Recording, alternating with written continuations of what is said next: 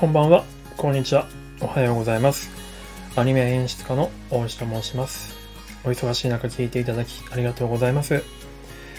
えー今日はですね、2020年の11月17日火曜日に収録しております。で、この配信ではですね、えっと僕が毎朝やっているライブ、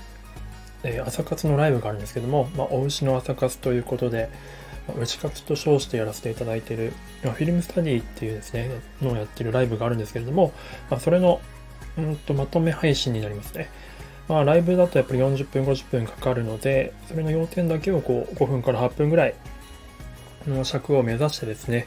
要点だけまとめて収録していこうと思います。で、えーフィルムスタディがどういうものかって言いますとですね、まあ、好きな映画とかのそのシーンを抜粋してきまして、で、実際にこうお絵描きしてそれを再現しながら、どういった意図で、その映像作家さんとか映像クリエイターさん、うん、と映画監督さんがその画面を作ってるのか、まあ、表現、えー、と何を、え視聴者とか観客に伝えたくて、えーそういうような表現にしてるのかっていうところですね。深掘っていくというような感じのワークショップになってて、まあこれをやると結構新しい映画の見方みたいなことができるかなと思ってるのでもしなんか映画のなんか見方マンネリ化してきてるなっていう方はですねちょっと聞いていただけるともしかしたらなんか新しい見方ができるのかなというふうに思っております。はい、ということでですね、今日の、えーフィルムスタディやったタイトルはですね、えーじゅ アニメなんですが、呪術廻戦ですね。あ、言えた。ライブ中一回も呪術、呪術、呪術廻戦が 言えなくてですね、呪術廻戦です。の、しかも7話なんですね。なので、えっと、まだ見てない方で、これから見る予定とかで、全くネタバレとかしてほしくないっていう方は、あの、また見てからご覧になっていただければと思います。で、呪術廻戦の7話の、あここからもうネタバレしていきますね。呪術廻戦7話の、えーま、最強ャラがいるんですけども、呪術廻戦の。えっ、と、呪術師の中で最強キャラの、えっ、と、五条悟っていう、まあ主人公たちの先生役なんですけども、彼の最強の呪術師の最強の技、領域展開、えー無料空所という技があるんですけども、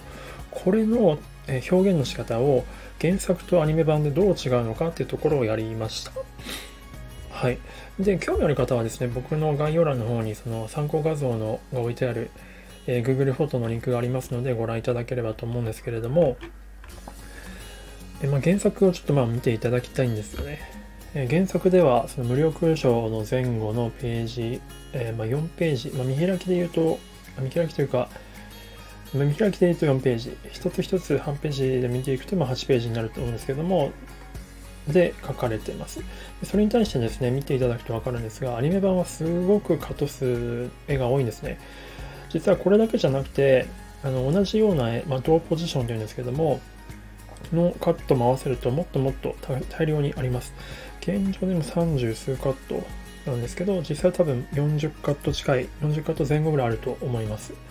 たったの4ページを40カットぐらいに広げてると。まあ、それだけこの無料空所っていう技がですね、この作品の中ですごく見せ場であるっていうこともあると思うんですけれども、まあ、じゃあ実際どういうような表現が違うかというところを深掘っていきたいと思います。えー、っとですね、一言で言うと、一言で、まあ、結論的なことで言うと、目ですね。目をとてもアニメーションでは、えー、と印象的にモチーフとして見てる人にとって印象に残るような演出の仕方をしてると思いました。あの、まあ、五条悟っていうのはアイマスクをしてまして、そのアイマスクを取ることで、取って後に、まあ、あのポーズを取って無力手を発動するんですけど、その漫画ではですね、とそのアイマスクみたいなのを取るのに1コマしか使ってないんですよ。でそれに対してアニメーションはすごくもったいぶるんですよね。スロー、すごくゆっくりこう、アイマスクを取ると。で、その間に待ちきれなくなって、この敵キャラのジョーゴっていうキャラクターがですね、技を、えーと発動して地面をえぐり取るような火力の強いなんかマグマみたいな技を発動して、でそれが、うんと、五条たちに襲いかかるんですけれども、この襲いかかる描写もないんですよね、原作には。で、アイマスクを取ることによって、その襲ってきた爆発がですね、一気にこうスローモーションにファッとなるわけです。で、その瞬間音が消えるんですよ。まあ、画像見てるだけじゃちょっとわからないんですけども、音が消えて、なんかこう違う空間になったっていう瞬間がですね、視覚的にはまだ空間は変わってないんですけど、一気にそこで空気が変わるんですよね。なので、このスロー、先ほどの上後の技のすごいテンポの速いカットが繋いでることのつながりでですね、このスローモーションになることによってと一気に空気が上がった。これから何か出るなっていうところがありつつ、ちょっと引っ張っちゃいましたけど、その中でスローモーションの後に出てくるカットが、いわゆる5条のそのスローモーションでずっとこう、もたぶって見せなかった目がですね、ここでやっと目のアップが出てくるわけですね。原作にも目のアップは出てこないんです。でもここでは目のアップをしっかりと見せてて、五条のその目の、まあ、青い目なんですけども、しっかり見せて、で、まあ、無料空襲の空間に入っていくんですけども、